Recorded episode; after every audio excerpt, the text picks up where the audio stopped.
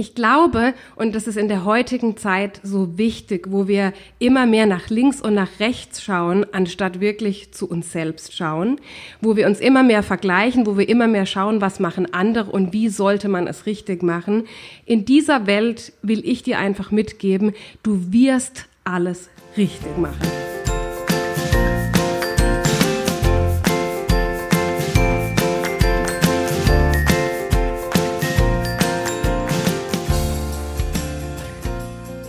Ich bin Hanna. Und ich bin Theo. Und wir sind ein Paar. Seit elf Jahren. Wir haben zwei kleine Kinder. Zwei Jobs. Und eine Mission. Wir möchten dir Motivation und gute Laune schenken. Damit du in deinem Alltag jede Herausforderung meisterst. Damit du deine Träume verwirklichst. Damit du eine wundervolle Beziehung führst. Und dich persönlich weiterentwickelst. Kurz, wir geben dir Tipps und Tricks mit auf den Weg, damit du ein glückliches und erfülltes Leben führen kannst. Herzlich willkommen bei Ohne Worte.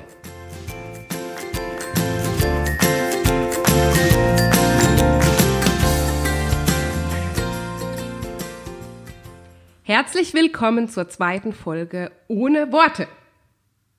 Ohne Worte? Ohne Worte. Mit ein paar Worten. Heute mit ein paar mehr Worten, weil wir haben heute ein QA mit euch geplant. Theo hat sich heute freigenommen und ich bin leider ein bisschen erkältet, aber. Ich bin nicht erkältet. Du bist nicht erkältet, du bist im Urlaub, dir geht's richtig gut, aber Ja. mich hat's ein bisschen erwischt. Die Nase läuft, aber das soll uns jetzt nicht daran hindern. Lasst euch bitte nicht dran stören. Wir werden trotzdem alle eure Fragen beantworten, die über Instagram reingekommen sind. Das sind jede Menge, deswegen lasst uns direkt reinstarten und schauen, was euch interessiert und wie wir euch helfen können. So, wir starten mit der ersten Frage, die kommt von Petra. Petra, danke für deine Frage und liebe Grüße. Petra war auch im letzten Online-Kurs dabei, Fit erfüllt selbstbewusst, und hat jetzt eine, wie ich finde, sehr brisante, aber spannende Frage gestellt.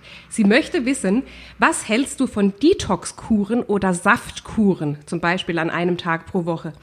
Liebe Petra, ich ähm, habe selten richtig absolute Meinungen zu einem bestimmten Thema, aber bei diesem Thema, da möchte ich wirklich ein Statement loswerden und da ja, da denke ich vielleicht ein bisschen schwarz-weiß, da habe ich eine absolute Meinung, aber die vertrete ich zu 100 Prozent und die möchte ich auch in die Welt rausbringen, deswegen tue ich das hiermit.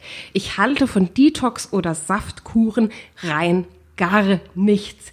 Genauso wie ich nichts von Fettburnern halte, von Entwässerungstees, von äh, Frischhaltefolie, in die man sich einwickeln kann, damit man ein paar Pfund verliert. Ich halte von diesen Abkürzungen in Anführungszeichen überhaupt gar nichts.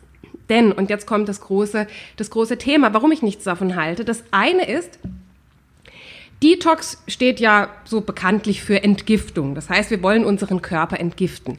Jetzt frage ich mich oder ich frage auch die Industrie, die solche Produkte anbietet, warum sie glauben, dass unser Körper das nicht alleine hinbekommt. Schatz, du kannst mich gerne korrigieren, das ist jetzt eher der medizinische Bereich, aber von dem, was ich weiß, haben wir, hat unser Körper Organe, die Leber, die Lunge, die Haut, die Nieren, glaube ich noch, ne? Die, Ganz genau. Die dafür verantwortlich sind, unseren Körper regelmäßig zu reinigen und reinigen auch von Giftstoffen, von Abfallstoffen zu befreien, die auszuscheiden. Das heißt, jeder, der dir eine Detox-Wirkung in Form einer Pille, eines Pulvers, eines Produktes XYZ verspricht, ähm, der verspricht dir etwas, was er nicht halten kann. Denn unser Körper ist dazu alleine bereit und braucht es nicht. Saftkur. Ich weiß nicht, was das sein soll. Wir sitzen hier gerade mit zwei Smoothies, also wir trinken unseren Saft. Wenn du so willst, machen wir gerade auch eine Saftkur. Wir machen die aber jeden Tag und nicht für einen bestimmten Zweck, nämlich abzunehmen oder in irgendeiner Form eine Reinigung oder eine Entgiftung zu machen. Jetzt, liebe Petra, das möchte ich einfach noch ergänzen an der Stelle, warum ich es für nicht den richtigen Weg halte, eine Detox-Kur oder eine Saftkur zu machen. Ich glaube, dass Menschen auf diese Produkte zurückgreifen, weil sie abnehmen wollen. Das ist jetzt einfach meine Vermutung. Das ist das, mit was ich bisher konfrontiert wurde, wenn jemand mir diese Frage gestellt hat. Es geht bei Detox-Kuren und bei Saftkuren und bei all diesen ganzen Dingen, die da angeboten werden, die haben mit Abnehmen, mit langfristigem Abnehmen, mit dem Aufbau von gesunden Gewohnheiten nichts zu tun. Und wenn wir wirklich das Ziel haben, dass wir Körperfett verlieren wollen, dass wir schlank werden wollen, dass wir ähm, ja einen bestimmten gesundheitlichen Zustand erreichen wollen, dann schaffen wir das mit Detox-Kuren nicht. Da kann natürlich sein, wenn dir jetzt jemand vorschlägt, auch bei einer Saftkur, du darfst jeden Tag nur drei Säfte trinken, natürlich nimmst du ab. Du bist in einem Kaloriendefizit, das heißt automatisch wirst du abnehmen. Aber die Frage ist, was passiert denn danach? Was passiert denn nach dieser Detox-Kur oder nach dieser Saftkur, wenn du wieder zu deinen vorherigen Ess Gewohnheiten zurückkehrst. Und deswegen bin ich da so kritisch. Meine Idee oder mein Vorschlag wäre zu sagen, Trinke ausreichend Wasser. Das ist das A und O für eine gesunde Selbstreinigung des Körpers. Genügend Wasser trinken, genügend Obst und Gemüse zu dir nehmen und ausreichend schlafen. Wenn du das befolgst, wenn du das einhältst und dich an diese ich mag das Wort Regel nicht, aber wenn du dich an diese, an diese Ideen hältst, sage ich jetzt mal, dann wirst du die besten Erfolge, und zwar nicht nur kurzfristig, sondern auch langfristig erzielen. Und ich glaube, genau darum geht's uns. Ich weiß nicht, Schatz, ähm, wie stehst du zu dem Thema? Hast du mal irgendeine Detox-Kur gemacht mit einem Riesenerfolg, von der ich nichts weiß und du sagst, was redet die Hanna jetzt hier? Nee, eigentlich, eigentlich gar nicht und äh, ich stimme zu allem zu, was du gesagt hast ja. und ich habe eigentlich nicht viel hinzuzufügen. Äh, ich habe noch nie mein Leben einen Detox- und eine Saftkur gemacht. Wie du sagst, äh, wir trinken auch fast täglich einen äh, Smoothie, äh, Gemüsesaft äh, und darum geht es auch, dass man all das zu einer Gewohnheit macht, äh, täglich macht oder ausprobiert und dass es zu einem Lebensstil auch wird, so ein Lifestyle wird ja. und nicht einfach nur für eine Woche und dann ist es alles gut, dann fühle ich mich wieder besser und genau. dann nimmt man in der Regel wieder zu, weil es einfach der Körper was anderes gewohnt ist. Genau. Genau. Petra, ich hoffe, wir konnten deine Frage beantworten und wir machen weiter mit der zweiten Frage. Und die kommt von Diana. Diana fragt, welche Gewohnheiten habt ihr probiert, diese aber nicht weitergeführt, weil sie euch keinen Mehrwert gegeben haben. Also ich rede jetzt aus meiner persönlichen Erfahrung. Ich habe noch nie eine Gewohnheit angefangen, die am Ende zu nichts geführt hat. Weil um eine Gewohnheit aufzubauen, musst du erstmal wissen, wohin du willst, wohin du hin willst. Also was ist dein Ziel? Und wenn du dein Ziel kennst, dann kannst du auch deine Gewohnheiten darauf aufbauen. Das heißt, täglich, um dahin zu kommen, muss ich das und das und das machen. Das heißt, meine Gewohnheit muss die und die sein. Ob das jetzt eine Morgenroutine sein soll oder eine Abendroutine oder unmittelbar nach dem Essen, eine halbe Stunde nach die Zähne putzen oder so Kleinigkeiten, banale Sachen. Ähm, deswegen, also diese Gewohnheit gibt es zumindest in meinem Leben nicht, dass ich irgendwas ausprobiere und dann plötzlich stelle ich fest, nach zwei Monaten, oh, diese Gewohnheit bringt mir tatsächlich nichts. Da muss ich die ändern. Das gibt es nicht. Man muss sich von vornherein bewusst sein, welche Gewohnheit ich oder jeder implementieren möchte in seinem Leben, damit er dahin kommt, wo er möchte. Hanna, hast du noch was hinzuzufügen? Wie ist es mit dir? Ja, ich glaube, es ist auch eine Frage, wie wir das Ganze sehen, weil, Entschuldigung, sie, sie fragt ja, weil sie uns keinen Mehrwert gegeben hat. Ich bin der Meinung und der Überzeugung, und ich glaube, das trifft auch für dich zu, mhm. dass wir aus jeder Erfahrung, aus jedem, was wir anfangen, aus allem, was wir erleben, eine, einen Lerneffekt bekommen. Das heißt, es gibt eigentlich in meinem Leben von meinen Erfahrungen her nichts, was keinen Mehrwert hat. Ich gebe allem einen Mehrwert. Und was jetzt die Gewohnheiten angeht, ähm, Diana, du warst ja auch im Kurs mit dabei, du kennst das Konzept. Wir versuchen uns, oder was heißt wir versuchen, wir legen ein Ziel fest, wo wir hin möchten und basierend auf diesem Ziel stellen wir uns die Frage, welche Gewohnheit müssen wir jetzt etablieren, um an dieses Ziel zu kommen. Und wenn wir diese Reihenfolge einhalten, dann führt es tatsächlich dazu, dass diese Gewohnheit passt, weil wir haben uns ja vorher die Frage gestellt, ob diese Gewohnheit uns ans Ziel bringt, dass wir eine Gewohnheit anpassen. Ich glaube, das passiert auf dem Weg und wir dürfen auch nicht die Erwartungshaltung haben, dass von vornherein wir legen das fest und das bleibt's für immer.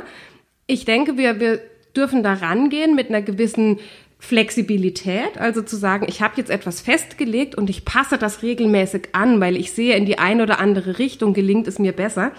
Aber ich glaube, das ist vielleicht auch einfach so ein Mindset-Thema, zu sagen, jede Erfahrung, alles, was ich erlebe und alles, was ich ausprobiere, hat immer einen Mehrwert für mich. Das finde ich super, Hanna, sehr gut. Vor allem den ersten Satz, äh, was du gesagt hast, dass im, im Endeffekt alles, was du machst, ähm, gibt ja trotzdem einen Mehrwert. Und dieser Mehrwert ist dieser Lerneffekt. Es gibt ja immer diesen Satz, äh, manchmal gewinnt man im Leben, manchmal verliert man. Aber ich und Hanna, wir haben das für uns äh, umgesetzt oder um, umgeschrieben und wir sagen immer, some, äh, also sometimes we win, sometimes we learn. Also manchmal gewinnt man im Leben, aber manchmal lernt man. Also mhm. es gibt kein, kein Versagen und nichts ist äh, umsonst. Ja, absolut. Diana, konnten wir deine Frage damit beantworten? wir gehen weiter zur nächsten Frage, die kommt von der Vicky, eine gute Freundin von mir. Wenn du einer werdenden Mama einen Tipp geben könntest, welcher wäre das? Liebe Vicky, ich weiß, du hast die Frage schon ähm, vor einigen Wochen gestellt. Ähm, du hast mir sozusagen die Zeit gegeben, um darüber nachzudenken, weil das da brauche ich auch wirklich ein bisschen Bedenkzeit, denn ich habe so viel im Kopf, was werdende Mamas angeht und Mamas ganz grundsätzlich, dass es mir schwerfällt, diesen einen Tipp herauszupicken. Aber ich habe mich für einen entschieden und den möchte ich dir und auch allen anderen schwangeren Frauen gerne jetzt mitgeben. Ich weiß nicht, an was du glaubst, ich weiß nicht, äh, welche Überzeugungen du hast, welche Werte du hast, aber es gibt, sagen wir mal, es gibt da draußen ein Gott, ein Universum, irgendeine höhere Kraft, ähm, die uns begleitet in unserem Alltag. Je nach Glaubensrichtung heißt die eben dann, wie gesagt, heißt Gott, heißt Universum, heißt XYZ. Diese höhere Macht hat entschieden, dass du, liebe Vicky, und ihr alle anderen werdenden Mamas, dass du, liebe Vicky, genau die Frau bist, die dieses Baby in dir tragen soll und dieses Baby in die Welt bringen soll und dieses kleine Geschöpf dann für sein gesamtes Leben begleiten sollst. Und ich glaube, und das ist in der heutigen Zeit so wichtig, wo wir immer mehr nach links und nach rechts schauen, anstatt wirklich zu uns selbst schauen, wo wir uns immer mehr vergleichen, wo wir immer mehr schauen, was machen andere und wie sollte man es richtig machen. In dieser Welt will ich dir einfach mitgeben, du wirst alles richtig machen, weil du bist die beste Mama für dieses kleine Geschöpf. Du bist diejenige, die von irgendjemandem da oben auserwählt worden ist, dass deine Umarmungen die besten Umarmungen sind für dieses Kind, dass deine Nähe die Nähe ist, die dieses Wesen braucht und dass dein Kümmern und dein Umsorgen genau das ist, was dieses Lebewesen braucht. Und ich glaube, dieses Urvertrauen, das, das würde ich dir gerne mit auf den Weg geben, dass du wirklich sagst, ich vertraue da rein, dass ich die beste Mama bin für dieses Geschöpf und dass das, was ich mache, die Ansätze, die ich habe, die Ideen, die Werte, die ich vertrete, dass genau die richtig sind für dieses kleine Geschöpf. Und da wünsche ich dir einfach ganz viel Vertrauen und ganz viel Mut und möchte dir einfach mit auf den Weg geben, bei dir selbst zu bleiben, zu schauen, was sind deine Bedürfnisse, die Bedürfnisse deines Partners und die Bedürfnisse deines Kindes und nicht die Bedürfnisse von Eltern, Schwiegereltern, Kindergarteneltern, Freunden. Es geht wirklich um euch, es geht um eure Familie und da zu schauen, was passt für euch und was macht euch glücklich. Das möchte ich dir gern mit auf den Weg geben. Das hast du wirklich schön gesagt. So, wir machen jetzt gleich weiter. Ach so, und übrigens, bevor ich das vergesse, falls jemand irgendwann mal fragen sollte, ob ich Tipps habe für werdenden Vetter, dann bitte die Stelle fragen, dann kann ich auch ein bisschen äh, irgendwelche Tipps geben. Dankeschön. So, die nächste Frage kommt von Mariella. Die Mariella fragt, wie geht ihr mit Themen um, bei denen ihr komplett unterschiedlicher Meinung seid? Ja, eine sehr schöne Frage. Vielen Dank, äh, Mariella.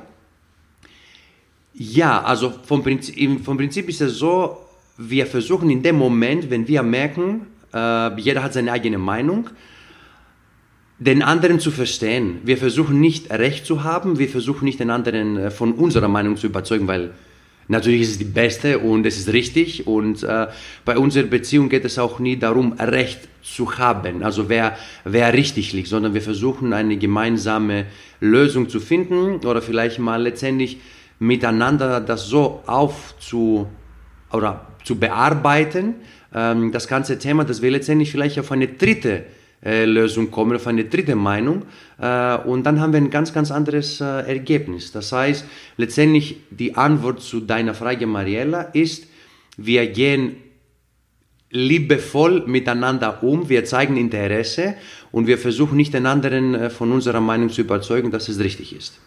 Schatz? Ja, absolut. Ich will einfach noch ergänzen, ich glaube, das ist auch so ein Thema der heutigen Zeit, dass wir immer versuchen, andere Menschen von unserer Einstellung, von unserer Überzeugung, von unserer Meinung eben zu überzeugen, also wirklich ähm, andere Menschen mitzuziehen und zu sagen, das habe ich mir jetzt erarbeitet, diese Meinung habe ich, hab bitte die gleiche Meinung. Und ähm, der René Bourbonus äh, sagt das immer sehr schön, ein Mann, den ich sehr schätze, der sagt immer, er wünscht sich wieder eine ordentliche Streitkultur. Und was er damit meint, ist, dass es schön ist und in Ordnung ist, wenn wir unterschiedliche Meinungen sind, wenn wir unterschiedliche Positionen vertreten und uns eher damit bereichern, also eher Interesse zu haben am anderen und äh, ja, einfach nachzufragen, wie kommst du zu der Meinung, was steckt da dahinter? Eher interessiert anstatt vorwurfsvoll und herablassend, weil die andere Meinung ja nicht so viel zählt, wie du es gerade gesagt hast, Schatz, ähm, so diesen Ego-Trip, ich will Recht haben. Genau. Also, wie gehen wir damit um? Du hast es gerade schon gesagt, Schatz. Ähm, wir gehen eigentlich positiv damit um und wir haben viele Bereiche, in denen wir unterschiedlicher Meinung sind. Und trotz unterschiedlicher Meinung können wir einen gemeinsamen Weg gehen. Und ich glaube, das ist halt einfach das Wichtige. Das stimmt. Sehr schön gesagt, Hanna. Du kannst sehr gut Deutsch, glaube ich. Sehr gut. Also sicherlich Dankeschön. viel besser als mein Deutsch. Okay, sehr gut. Wir machen weiter. So, die nächste Frage kommt von Diana. Ich finde das total schön. Das sind alles Teilnehmerinnen aus dem Kurs. Richtig klasse. Die Diana möchte wissen, Hanna, kannst du aktuell von deiner Selbstständigkeit leben? Also finanziell. Ähm, das ist eine Definitionsfrage, hätte ich gesagt. Also von wie viel Geld pro Monat könnte man denn leben? Wäre jetzt so meine Gegenfrage, weil ich glaube, es gibt Lebensweisen, die sehr teuer sind, die sehr dekadent sind vielleicht. Und es gibt äh, Lebensweisen, wo man einfach nicht so viel Geld braucht. Jetzt in meinem Fall ist es so, dass wir natürlich durch Theos Arbeit eine Grundabsicherung haben. Das heißt, ich habe jetzt aktuell auch gar nicht den Druck, dass ich ein, ähm, ein ganzes vollwertiges Einkommen sozusagen mit nach Hause bringen muss, damit unsere Familie überleben kann. Das macht mir meine Situation natürlich etwas komfortabler als jemand, der sagt, ich muss ab Tag X Geld verdienen. Also aktuell, wenn ich jetzt Theos Gehalt nicht hätte, würde ich die Frage auf jeden Fall mit Nein beantworten, dass ich nicht davon leben kann. Was man jetzt auch dazu sagen muss, ist, dass das aktuell nicht das Ziel ist. Also ich habe mir vielleicht als Hintergrund, ich bin aktuell noch in Elternzeit, ob man es glaubt oder nicht, ich habe mir vorgenommen, während meiner Elternzeit etwas aufzubauen, das mir die Möglichkeit gibt, im Anschluss, also wenn diese Elternzeit rum ist, finanziell auf eigenen Beinen zu stehen. Und das wird dieses Jahr im Juli sein, da wird meine Elternzeit beendet sein und ich kann mir gut vorstellen, zumindest sind die Prognosen bis dato so, dass ich dann ab Juli tatsächlich auf eigenen Beinen stehen könnte mit meiner Selbstständigkeit. Das sind keine riesengroßen Beträge, bitte versteht mich da nicht falsch. Das ist alles ähm, sehr im, im niedrigen Bereich, sage ich jetzt mal. Das darf es aber auch sein, weil das alles langfristig aufeinander aufbaut und eben, wie gesagt, da gar nicht mein Ziel ist, von heute auf morgen die Riesenumsätze zu machen, sondern wirklich zu sagen, und auch dieses Ziel zu verfolgen, wie kann ich ein langfristiges, nachhaltiges, authentisches Business aufbauen. Das ist der Gedanke dahinter und was der eben mitbringt, ist, dass das Ganze Zeit braucht und diese Zeit möchte ich ihm geben und diese Zeit können wir durch eben Theos Einkommen dieser Geschichte auch geben und das macht mich, muss ich sagen, sehr, sehr glücklich und sehr, sehr dankbar, dass ich da an diesem Projekt in meiner Geschwindigkeit arbeiten kann. Diana, ich hoffe, ich habe die Frage gut beantwortet. Wir machen weiter mit der Ina. Ina fragt, wie kann man eine gute Abendroutine mit Kindern gestalten? Sehr gute Frage. Also hauptsächlich, um mit Kindern eine Abendroutine zu gestalten, musst du hauptsächlich selber eine haben. Weil wenn du das nicht lebst und nicht erlebst, was du den Kindern beibringst, dann werden das auch nicht machen, weil die Kinder, die machen letztendlich auch nur das, was die sehen, was denen gezeigt wird. Ähm, das ist Nummer eins. Nummer zwei, ich sage vielleicht ein Beispiel von uns. Also wir haben für unsere Kinder und für unsere Familie diese Abendroutine aufgebaut und die sieht folgendermaßen aus. Ähm, also irgendwann im Laufe des Abends, so meistens gegen 18 Uhr nach dem Abendessen, äh, plus minus, setzen wir uns auf den Boden, auf, dem, auf einem Kissen und äh, unser Ziel ist, dass wir den Tag zusammen mit den Kindern reflektieren. Wir wollen nicht, dass das äh, Leben so einfach vor, vorbeigeht, ohne dass wir was daraus lernen, weil, wie die Hanna in den vor, vorherigen Fragen gesagt hat, ähm, wir versuchen aus dem Tag einen Mehrwert herauszuholen, einen Lerneffekt, dass wir am nächsten Tag das besser machen können. Das heißt, wichtig für uns bei der Abendroutine mit den Kindern ist die Reflexion. Das heißt, wir setzen uns hin, wir fragen, äh, Fragen wie zum Beispiel, oder wir stellen Fragen wie zum Beispiel, ähm, wie war es heute im Kindergarten, Eleni zum Beispiel, mit wem hast du gelacht, äh, was habt ihr heute gelernt? Wir fragen natürlich auch den Nikos ein paar Fragen, der natürlich noch kleiner kann, noch nicht sprechen, aber trotzdem, wir schenken ihm trotzdem diese Aufmerksamkeit und das spürt er und äh, dann machen wir zum Schluss noch ein paar Affirmationen. Da wirst du, glaube ich, in der nächsten Zeit noch ein bisschen was davon sprechen, von Affirmationen, glaube ich. Und zum Schluss, äh, wenn das fertig ist, diese Abendroutine mit uns, ähm, dann loben wir die Kinder. Also wir sagen, dass es toll war, dass die mitgemacht haben. Wir applaudieren auch, äh, wir küssen die Kinder, wir umarmen die, weil wenn man will, dass jemand eine Aktion oder eine Handlung oder ein Benehmen äh, wiederholt, was sehr gut ist, dann muss man das, äh, dann muss man diese bestimmte Person ein Kompliment schenken oder loben, ja, dieses Reward, dann, dann denkt er nächstes Mal, oh, wenn ich das immer wieder mache, dann kriege ich ein Lob von Mutter und Vater, dann mache ich es wieder. Das ist auch äh, bei dem Erwachsenen genauso. Äh, genau, letztendlich bei der Abendroutine mit den Kindern wie erstmal selber eine haben und die, sag mal so, spielerisch und richtig, äh, richtig, richtig Englisch, ja? richtig, richtig, richtig, playful, richtig playful, so ein bisschen gestalten, dass die Kinder auch Spaß haben und nicht vergessen am Ende immer loben. Und dann hat man seine Abendroutine, glaube ich.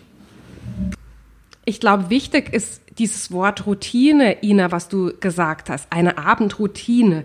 Das spricht ja dafür, dass man regelmäßig etwas tut. Und ich glaube, das ist so wichtig für die Kinder, dass sie da eine Leit, ja, dass sie da geführt werden. Also Routinen sind ja ganz grundsätzlich für Kinder sehr wichtig, weil sie sich da, weil es ihnen Sicherheit gibt einfach.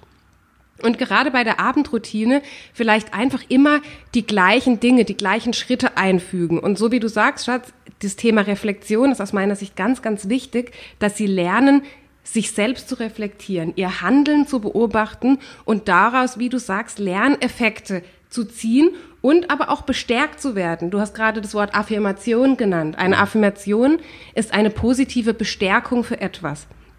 Das heißt, wenn sie etwas gut machen, und da geben wir ihnen auch täglich das Feedback, dann wiederholen wir das immer wieder und sagen ihnen, dass sie eben besonders hilfsbereit waren, dass sie besonders äh, aufmerksam waren, dass sie besonders stark waren. Ne? Das, das wiederholen wir immer wieder und ich glaube, das gibt ihnen diese Sicherheit, die sie so arg brauchen. Und was eben für uns zur Abendroutine auch dazu gehört, ist, dass sie wirklich spätestens um 20 Uhr im Bett sind. Und das ähm, ist vielleicht an der Stelle auch nochmal ein Hinweis, der sich lohnt zu sagen, weil es gibt eben auch die Zeit für Mama und Papa als Paar. Und wenn die Kinder erst um neun oder zehn ins Bett gehen, dann wird diese Zeit eben entsprechend kürzer. Und deswegen war uns das von Beginn an wichtig, das haben wir gemeinsam festgelegt, dass die Kinder eben spätestens um 20 Uhr im Bett sind. Das vielleicht einfach noch abschließend, Ina. Ich hoffe, wir konnten dir damit einen kleinen Einblick in unsere Abendroutine geben. Und noch ein kleines Detail, wenn ich dich unterbrechen ja. kann, äh, Hanna. Wir haben ähm, noch zusätzlich, wenn wir in so einen Kreis machen, auf dem Boden und auf dem Kissen sitzen, dann haben wir meistens in der Mitte so eine kleine Kerze für eine gute Stimmung. Wir dimmen das Licht ist ein bisschen dunkel im Zimmer und dann lassen wir auch eine sehr schöne entspannte, entspannte Musik äh, laufen. Die, und das macht alles so viel, viel ähm, gemütlicher, romantisch würde ich jetzt nicht sagen, aber mhm. mir fällt jetzt das Wort nicht, äh, nicht ein. Ähm, aber eine Stimmung, die dich dazu führt, so ein bisschen zu entspannen, ein bisschen runterzukommen. Und dann die Kinder vorbereiten für den Schlaf und so weiter. Also das äh, machen wir auch, genau. Schön. So, die nächste Frage kommt von der Yvonne und Yvonne möchte wissen, wie finde ich meine Berufung? Und weil diese Frage, liebe Yvonne, so häufig kommt, wirst du in der Folge drei, in der nächsten Folge, auf die du schon sehr gespannt sein darfst, die Antwort ganz, ganz ausführlich in einer separaten Podcast-Folge hören, weil ich glaube, das betrifft viele von uns.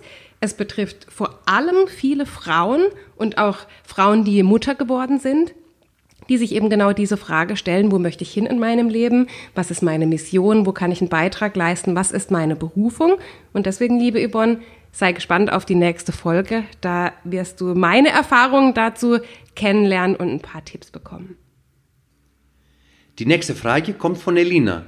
Elina fragt, habt ihr mit psychischen Krankheiten zu tun und wenn ja, inwiefern? Also ich persönlich hatte, sag mal so zum Glück, mit psychischen Krankheiten noch nie zu tun gehabt. Das Einzige, woran ich mich erinnern kann, war vor sechs Jahren, wo ich in einem Tief war und dann bin ich langsam Stück für Stück rausgekommen und davon habe ich, glaube ich, in der ersten Folge ein bisschen was berichtet. Äh, Elina, wenn du mehr Details haben möchtest, wie ich dann aus diesem Tief rausgekommen bin, kannst du dir gerne die erste Folge nochmal angucken, anhören. Ähm, aber ansonsten hatte ich mit psychischen Krankheiten nie äh, was zu tun gehabt. Natürlich glücklicherweise. Also bei mir ist es auch so, dass ich da weitestgehend in Anführungszeichen verschont geblieben bin von psychischen Krankheiten. Was ich hatte, auch vor vielen, vielen Jahren, ist eine, entschuldige, wie gesagt, bisschen erkältet gerade im Moment, eine Essstörung, die, für die ich auch in ähm, therapeutischer Behandlung war. Ich glaube und ich, ich bin nicht sicher, ob das damals wirklich so eine psychische Erkrankung war, so wirklich in, im Sinne einer pathologischen ähm, Krankheit. Ich glaube eher, dass das etwas war, was eben auch den Geist betroffen hat, meine Gedanken betroffen hat, mein Selbstbild, also diese ganzen Fragen, die wir heute auch im Coaching klären. Ich bin der, also heute, wenn ich heute zurückblicke, bin ich der Überzeugung, dass ich durch ein gutes Coaching, so wie ich es heute kennen und lieben gelernt habe, dass ich da ja fast sogar schneller zu einem Ergebnis gekommen wäre, beziehungsweise das überwunden hätte, einfach weil es so praktisch ist und an bestimmten Stellen ansetzt, die mir damals eben geholfen hätten. Das ist heute meine Überzeugung. Nichtsdestotrotz bin ich sehr dankbar, dass es diese Möglichkeit der Psychotherapie damals gab. Und das habe ich sehr, sehr gerne in Anspruch genommen. Und auch jeder, der mit irgendeiner Form von psychischen Krankheiten zu tun hat, kämpft, den das belastet, die einzige und der wichtigste Tipp, den ich für dich habe, ist, hole dir Hilfe. Es ist völlig egal von wem, ob das ein Therapeut ist, ein Freund, mit dem du dich austauschst, ein Coaching, das du machst, irgendjemand, der entweder schon in dieser Situation war, der Erfahrungen von seinem beruflichen Umfeld damit hat oder der einfach eine Expertise in dem Bereich hat. Manche Dinge können wir einfach nicht alleine schaffen. Und die wichtige Botschaft ist, wir müssen es auch nicht alleine schaffen. Und es ist keine Schwäche von uns, wenn wir sagen, wir nehmen Hilfe in Anspruch. Ich sehe es als Stärke. Ich sehe es als persönliche Stärke, wenn du sagen kannst, ich habe hier eine Herausforderung, mit der komme ich alleine nicht zurecht und da möchte ich mir jemanden suchen, der mir dabei hilft. Ich finde das lobenswert, ich finde das absolut den richtigen Weg und ich möchte das genau auch in die Welt rausbringen und deswegen spreche ich auch so offen über dieses Thema. Wenn ihr möchtet, kann ich dazu gern mal eine gesonderte Folge machen, dass ich da ins Detail mal darauf eingehe, was war das für eine Essstörung, wie habe ich das konkret damals behandelt und da einfach Einblicke gebe, Elina, auch wenn es dich interessiert. Ähm, aber die wichtige Botschaft ist einfach für mich, holt euch Hilfe. Sucht euch jemanden, jemandem, den ihr vertraut, der euch da raushelfen kann, weil viele Dinge, gerade wenn sie wirklich tief sitzen, die schaffen wir manchmal nicht alleine und da brauchen wir jemanden, der uns da rausholt. Die nächste Frage kommt von Nathalie. Nathalie fragt, wie kann ich meinen Partner für eine von mir gewünschte Veränderung überzeugen? Nathalie, die Antwort ist gar nicht. oder? Ist eine, glaube ich, ausreichende Antwort, oder? Oder nicht? Also, das ist tatsächlich die ehrliche Antwort und die, Entschuldigung, die, die wir zu 100 Prozent unterschreiben. Zum einen, weil wir selbst die eigene Erfahrung gemacht haben. Nathalie, da darfst du gerne auch nochmal in die erste Folge reinhören. Da sprechen wir so ein bisschen über genau diese Herausforderung, wenn der andere vielleicht nicht die gleiche Richtung möchte wie man selbst, wie man ihn dann überzeugen kann.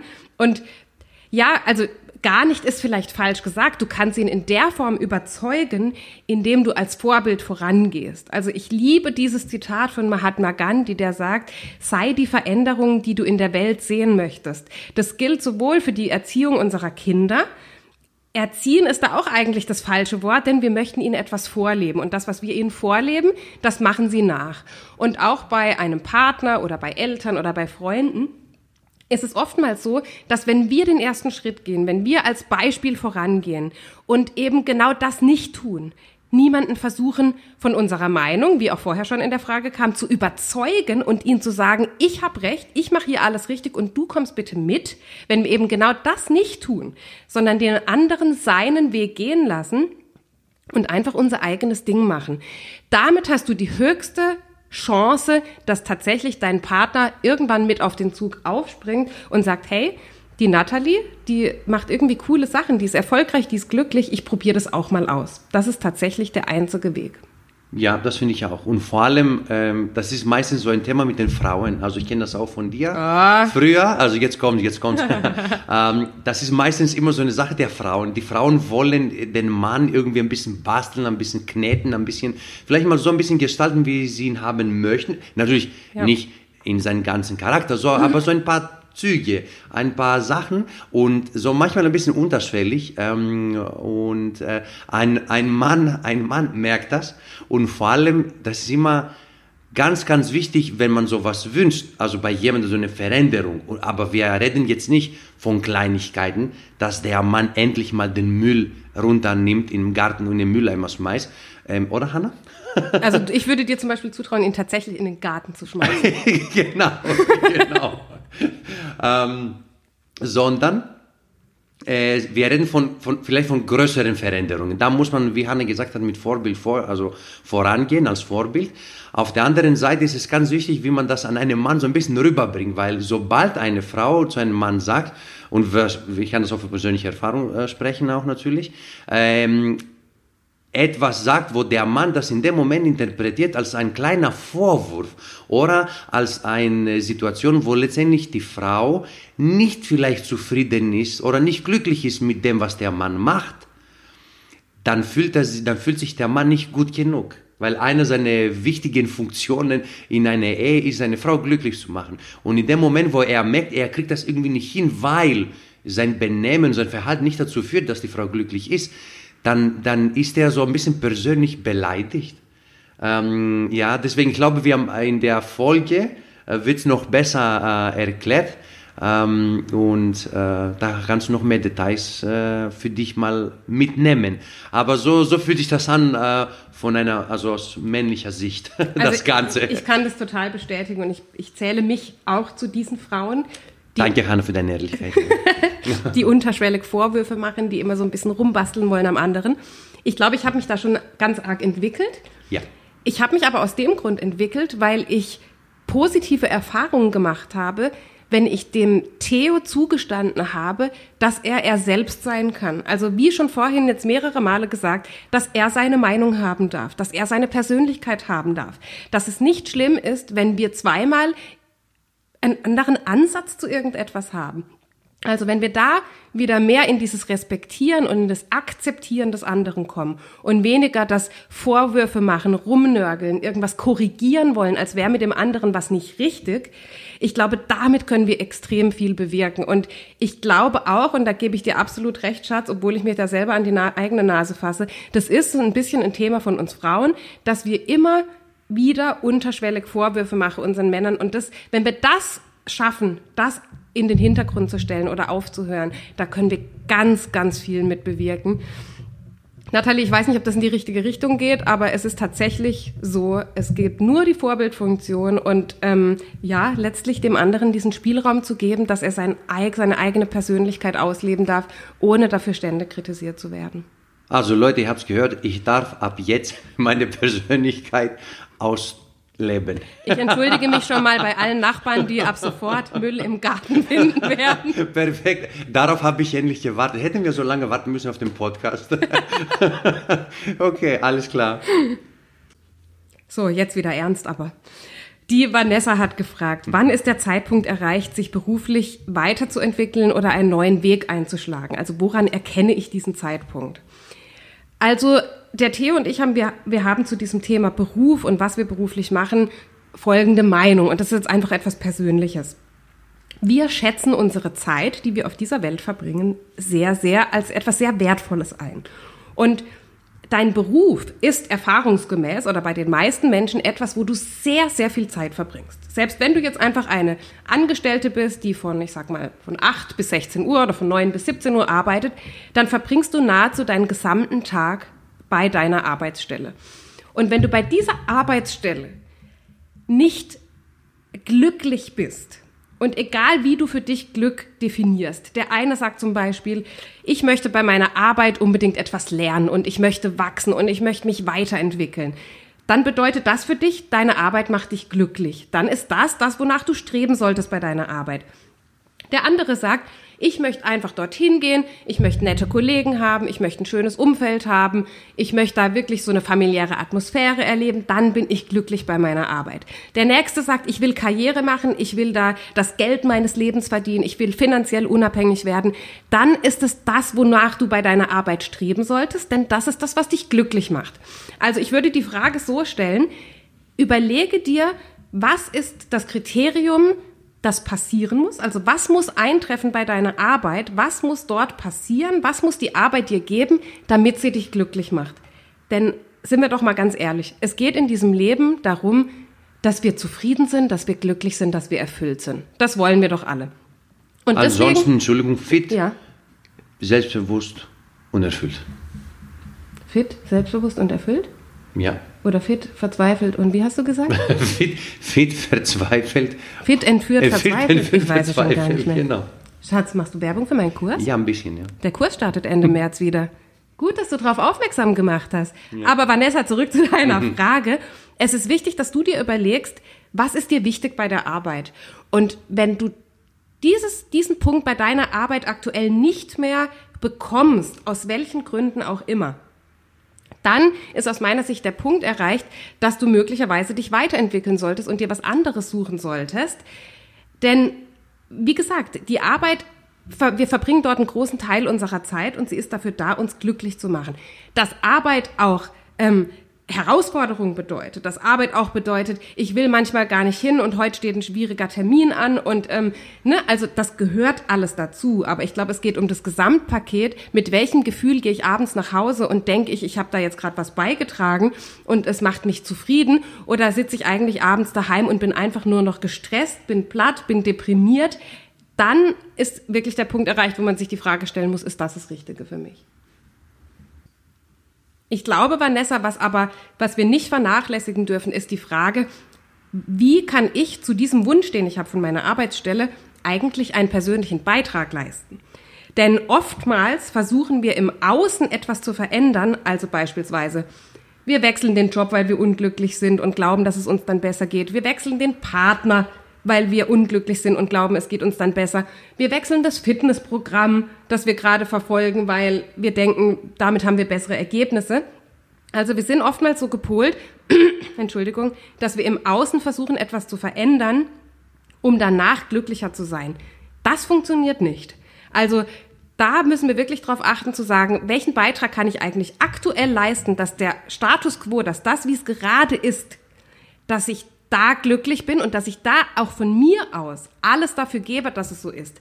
Weil wenn du jetzt eine Mitarbeiterin in dem Fall bist bei einem Unternehmen, die kein Teamplayer ist, die sich nicht einbringt, die nicht proaktiv vielleicht irgendwelche Aufgaben erledigt, dann wirst du möglicherweise bei der nächsten Arbeit die gleichen Herausforderungen wieder feststellen. Also schau, bevor du wirklich hier eine große Veränderung angehst, egal in welchem Lebensbereich, ob du wirklich alles dafür getan hast, was es braucht, um dieses Ziel ähm, zu erreichen. Bei mir war das eigentlich auch so. Ich kann mich erinnern, vor sechs Jahren, wo ich diesen äh, schon erwähnten äh, Tief hatte, hatte ich auch den Eindruck, dass, weil ich mit mir natürlich selber nicht zufrieden war und unausgeglichen, ich hatte auch das Gefühl, dass bei der Arbeit mich äh, alle Kollegen nicht mögen. Sobald jemand etwas gesagt hat, äh, wie kann er mit mir so sprechen, äh, der beleidigt mich immer. Ich habe alle sehr persönlich äh, genommen und ich war eigentlich ich hatte immer, immer einen Grund, mich aufzuregen. Ich war weniger im OP eingeteilt. Warum muss ich denn jetzt nochmal einen Dienst, äh, nochmal einen 24. Dienst äh, übernehmen von jemandem, man kann es auch selber machen, halt ähm, äh, solche Sachen. Und als der Moment tatsächlich kam, wo ich gesagt habe, weißt du was, I am responsible for my life. Also ich bin verantwortlich für mich, für mein Leben und ich muss jetzt nicht die Kontrolle wieder übernehmen. Ähm, und danach fing das wirklich an, wieder ähm, plötzlich in den gleichen Sachen, wo, worauf ich mich ähm, aufgeregt habe, äh, wieder Spaß äh, zu finden. Also irgendwas anderes äh, wertzusetzen in dieser Situation, in dem Moment. Und dann ging es wieder äh, bergauf, Ja, würde schöne ich sagen. Ergänzung. Ja. Mhm. Die nächste Frage kommt von Franziska. Wenn ihr auswandern würdet, wo würdet ihr hingehen? Hm, sehr schöne Frage. Man lässt so ein bisschen, bisschen träumen. Ähm, eigentlich, das haben wir schon mal besprochen gehabt mit Hanna, wir würden irgendwo auswandern, wo es warm ist, sicherlich. Momentan natürlich, äh, Hanna, du musst mich korrigieren, wenn das jetzt nicht richtig ist, haben wir an sich keinen Bedarf auszuwandern. Stimmt das? Immer noch? Ja. Ähm, wenn, wenn wir aber auswandern würden, dann würde ich, dann hätte ich irgendwie eine, einen Reiz, ähm, nach Australien zu gehen. Äh, warum auch immer. Ich war noch nie in Australien, wir haben viele Verwandte von meiner Familie dort. Ähm, aber wenn dann dorthin, Australien. Okay, wegen den Kängurus oder? Wegen den Kängurus und den Koalas, glaube ich, ja. Nee, also tatsächlich ist das aktuell gar kein Thema. Natürlich würde es uns sicherlich irgendwann irgendwo hinziehen, wo es schön warm ist. Vielleicht Griechenland? Ja, Griechenland ist aktuell ausgeschlossen, würde ich sagen, aufgrund der wirtschaftlichen Situation. Das ist äh, unmöglich und für mich mittlerweile nach so vielen Jahren in Deutschland unvorstellbar, äh, wieder zurückzugehen. Ähm, natürlich immer, immer, immer dieser Vergleich. Natürlich in Griechenland hat man, es ist schön warm, man genießt vielleicht den Alltag mehr, man hat seine Freunde, seine Verwandte, äh, aber diesen ja, sagen wir so, diesen Wohlstand als Staat äh, und das, was ich mir hier ermöglichen kann und uns ermöglichen kann äh, als Familie durch meine Arbeit, wäre das in Griechenland nicht möglich. Deswegen kommt in Griechenland gar nicht in Frage. Aber Hanna, überleg nochmal, Australien, ich sag's nochmal, Australien, Australien. Ganz schön weit weg. das stimmt, aber dafür sehr schön. So, wir sind tatsächlich bei der letzten Frage angekommen und die kommt von der Mariella. Und je mehr ich hier die Namen vorlese, wir haben hier die Fragen auf unserem Flipchart stehen, desto mehr freue ich mich, dass so viele Mädels hier Fragen gestellt haben, die auch im letzten Kurs mit dabei waren, wo wir gerade vom Kurs gesprochen haben. Also vielen, vielen Dank für eure spannenden Fragen. Mariella möchte wissen, wo seht ihr euch in fünf Jahren? Huiuiui. Hm, fünf Jahren. Spannende Frage. Also ich kann vielleicht für mich sagen, und wir haben vorhin schon das Thema gehabt, wo seid ihr unterschiedlicher Meinung? Und das ist ein Thema. Der Theo denkt sehr in Zahlen, also was ist mein kurzfristiges Ziel, mein mittelfristiges Ziel, mein langfristiges Ziel und legt da auch Jahreszahlen hinten dran. Und ich bin beim Thema Ziele setzen, Ziele erreichen nicht intuitiv, das würde jetzt nicht das Richtige ausdrücken, aber ich habe jetzt nicht diesen Fünf-Jahres-Masterplan. Ich habe einfach eine Vision für mein Leben und ich habe verschiedene Ziele, die ich eben von dieser Vision ableite. Und die haben keine Jahreszahlen in dem Sinne. Also ich sage nicht, in einem Jahr möchte ich da sein, in fünf Jahren möchte ich da sein. Ich habe einfach meine nächsten Schritte festgelegt und die dauern dann eben so lang, wie sie dauern, weil ich glaube, dass gerade in der Entwicklung der eigenen Persönlichkeit und im Erreichen von beruflichen Zielen und privaten Zielen, das ist eine Lebensaufgabe und wir brauchen gar nicht unbedingt das jetzt zu betiteln mit einer bestimmten Jahresanzahl, um uns vielleicht dadurch Druck aufzubauen. Ich glaube, die meisten von uns machen sich den Druck schon ganz von alleine. Also braucht es das gar nicht. Aber wenn ich jetzt einfach mal so in die Zukunft blicke, für mich persönlich und das jetzt auch einfach mal beruflich sehe, geht, wird meine Richtung auf die Bühne gehen. Also ich habe für mich entdeckt in den letzten Wochen und Monaten, dass meine Fähigkeit und mein Potenzial vielleicht auch und meine Stärken darin liegen, mit Menschen auf einer tiefen Ebene zu kommunizieren. Also, dass ich meine Botschaften und das, was ich vertrete und das, was ich in die Welt bringen möchte, auf eine ganz spezielle, einzigartige Weise transportieren kann. Und ich glaube, dass wenn ich auf kleinen und großen Bühnen spreche und da Vorträge halte, vor allem, ich sage jetzt mal so Motivationsvorträge, Motivational Speeches, äh, so wie wir eben sagen, dass ich da noch viel mehr Frauen erreichen kann und in ihre Kraft bringen kann und in eine besondere Veränderung, mh, als wenn ich das im kleineren Umfeld machen würde. Das heißt für mich, wird es definitiv in irgendeiner Form Richtung Vorträge gehen, Richtung Live-Events, in welcher Form auch immer. Vielleicht haben wir auch schon drüber nachgedacht, auch mit Theo, ob wir eigene Events anbieten, eigene ähm, Workshops, eigene ähm, Wochenenden, wo wir dann wirklich live mit den Menschen ganz intensiv arbeiten. Das ist so das, was mir vorschwebt, was für mich ähm, beruflich ansteht. Das hört sich sehr gut an. Bin dabei. Bist dabei? Ich bin dabei. Das ist wichtig, weil ohne dich läuft gar nichts. Sehr schön. Ich bin dabei. Ja. Also Mariella von meiner Seite, die Hanna hat es auch so schön gesagt, äh, bei mir gibt es tatsächlich ähm, auch so bestimmte Ziele oder Zwischenziele mit bestimmten Zahlen, aber ähm, wie Hanna das schön schon gesagt hat, manchmal kann ein Ziel auch äh, nicht in fünf Jahren stattfinden oder vielleicht dann doch in acht ähm, oder vielleicht doch ein bisschen länger. Wichtig ist, dass man einfach diesen Traum, diesen Ziel verfolgt. Also letztendlich von meiner Seite beruflich gesehen, ich arbeite momentan als Oberarzt und äh, das gefällt mir sehr. Ähm, Nichtsdestotrotz würde ich mich auch freuen, wenn ich dann irgendwann mal als, auch als leitender Oberarzt, das wäre so eine Stufe höher noch, äh, von meiner Tätigkeit und von meiner Verantwortung, von meinem operativen Können, äh, das wäre sicherlich ähm, eine äh, sehr ähm, exponentielle ähm, Lernkurve äh, auch für mich sein. Das, das ist sicherlich einer meiner, meiner Ziele. Äh, bezüglich jetzt meine Leidenschaften, die sich neben meinem Beruf entwickelt haben, im Sinne von äh, Fitness und Persönlichkeitsentwicklung. Also ich kann mir auch vorstellen, dass jetzt vielleicht nicht direkt auf der Bühne, aber wenn die Hanna mich dann äh, einlädt zum Beispiel, äh, dann kann ich vielleicht dabei sein, wer weiß. Und äh, Hanna, wir können auch dann, wenn, wenn es dann soweit ist, auf der Ja. Bühne so eine Tanzeinlage dann machen. Auf ich kann mir was hallo. und dann machen wir ein bisschen tanzen und so. Also, weil für die, die das wissen, vielleicht, ich habe auch früher getanzt in seinem Hip-Hop-Gruppe in, äh, in Griechenland, Choreografien mitgemacht und in Clubs getanzt und so. Das war eine, eine coole Zeit, ja. Also, nicht, also weiter geht's, ja. Ähm, Du hast eigentlich schon unser erstes Programm entworfen, ja? Ein Wochenende mit äh, Tanzen, mit Motivationsvorträgen. Also wenn ihr da Interesse dran habt, ich mache jetzt einfach schon mal ja, Werbung dafür, obwohl das noch gar Genau, steht. gerne, sehr gerne. Wenn ihr auf sowas Lust hättet, meldet uns das mal zurück. Sehr schön. Also dann, Mariella, nochmal zu dir zurück. Ähm, von den Leidenschaften besprochen. Also ich kann mir gut vorstellen, dass ich mit äh, Coaching äh, weitermachen könnte. Ich bin natürlich jetzt im Vergleich zu Hannah nicht der Motivationsspeaker. Äh, die Hanna, die macht das exzellent, also wirklich sensationell.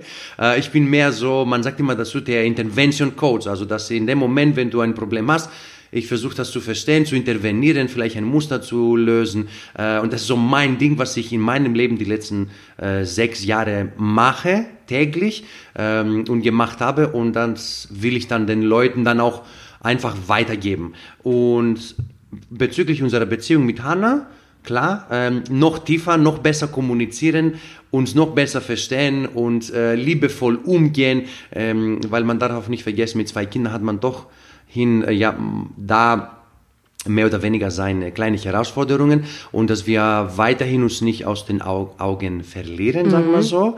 Und nicht nur wegen den Kindern, aber auch allein wegen der Business, weil Du, du bist beschäftigt, du machst ständig deine Arbeit, deine Business, du baust was auf. Ich bin auch bei der Arbeit täglich, äh, manchmal auch bis spät abends und ich möchte auch was aufbauen. Also das darf nicht aus den Augen gehen. Ähm, und das wäre so unser Ziel, dass wir weiterhin so, so gut kommunizieren, uns lieben wie noch nie zuvor. Und ähm, vielleicht noch ein drittes Kind. Wie bitte? nee, nee, ich, hoffe, wollte es einfach, ich, ich wollte einfach nur deine Reaktion sehen. okay, alles klar. Gut. Ja, ich glaube, dieses Thema einfach, dass wir ein Team sind. Ja, richtig, genau. Bei all dem, was wir in unserem Alltag machen und die, die mir auf Instagram folgen, die wissen das, da ist einfach sehr viel, was wir tun, von unseren Sportroutinen, von Ja. der Arbeit mit den Kindern. Da gibt so viel zu tun und wenn wir jetzt auch mehr beruflich, sage ich jetzt mal, zusammenarbeiten, ist, glaube ich, dieses Thema, dass wir ein Team sind, ganz wichtig. Mhm. Und da machen wir jetzt auch die ersten Erfahrungen, ihr Lieben. Da sind wir ganz ehrlich. Wir haben jetzt diesen Podcast gestartet und das sind komplett neue Herausforderungen, die da auf uns zukommen, weil beruflich zusammenzuarbeiten ist nochmal was anderes, als einfach nur privat in einer Beziehung zu sein und jeder hat seinen eigenen Beruf. Also ich glaube, das ist etwas, was, was ich mir wünschen würde, jetzt mal so in fünf Jahren gesprochen, dass wir da wirklich uns Mühe geben, verständnisvoll sind mit dem anderen und da in diese, in diese neuen Rollen auch, auch gut reinwachsen. Das wäre so was, was ich mir wünschen würde. Ja, ja, ich auch. Das klingt gut. Das klingt gut, das klingt sehr gut. Und was mir jetzt gerade noch einfällt, in fünf Jahren, und da könnt ihr einen riesengroßen Beitrag dazu leisten, wir möchten natürlich mit diesem Podcast, mit dem Podcast ohne Worte, eigentlich der beste Podcast, den es gibt zum Thema Persönlichkeitsentwicklung, dass dieser Podcast in die Charts kommt von iTunes, von Spotify, von allen Netzwerken, die Podcasts ausstrahlen. Und dafür brauchen wir eure Hilfe. Also wenn du jetzt gleich, und das war die letzte Frage von der Mariella, dir ein oder zwei Minuten Zeit nehmen könntest, uns eine Fünf-Sterne-Bewertung gibst und einfach ein oder zwei Sätze schreibst, was dir an diesem Podcast besonders gut gefällt, dann würdest du uns einen riesengroßen Gefallen damit tun. Und ihr Lieben, ihr müsst auch wissen, dieser Podcast, ähm, Theo hat wie gesagt heute frei, den machen wir in unserer Freizeit. Er ist komplett kostenlos. Wir wollen das sehr interaktiv auch mit der Community, mit euch aufbauen und möchten da wirklich einen großen Mehrwert liefern. Und wenn wir einen Wunsch an euch hätten, sozusagen als kleine, kleine Gegenleistung für all das, was wir vielleicht euch beibringen, wo wir euch unterstützen, dass ihr uns wirklich diese 5-Sterne-Bewertung gebt und einen kurzen Satz als Kommentar darunter schreibt. Das würde uns helfen, unser Fünf-Jahres-Ziel auf Platz 1 der Podcast-Charts zu stehen, ähm, extrem weiterhelfen. Und wenn du magst, kannst du von dem Podcast einen Screenshot machen und du kannst es posten in deinen Social Media Accounts. Äh, vergiss nicht bitte, uns zu verlinken. Und bis zum nächsten Mal. Ciao, ciao.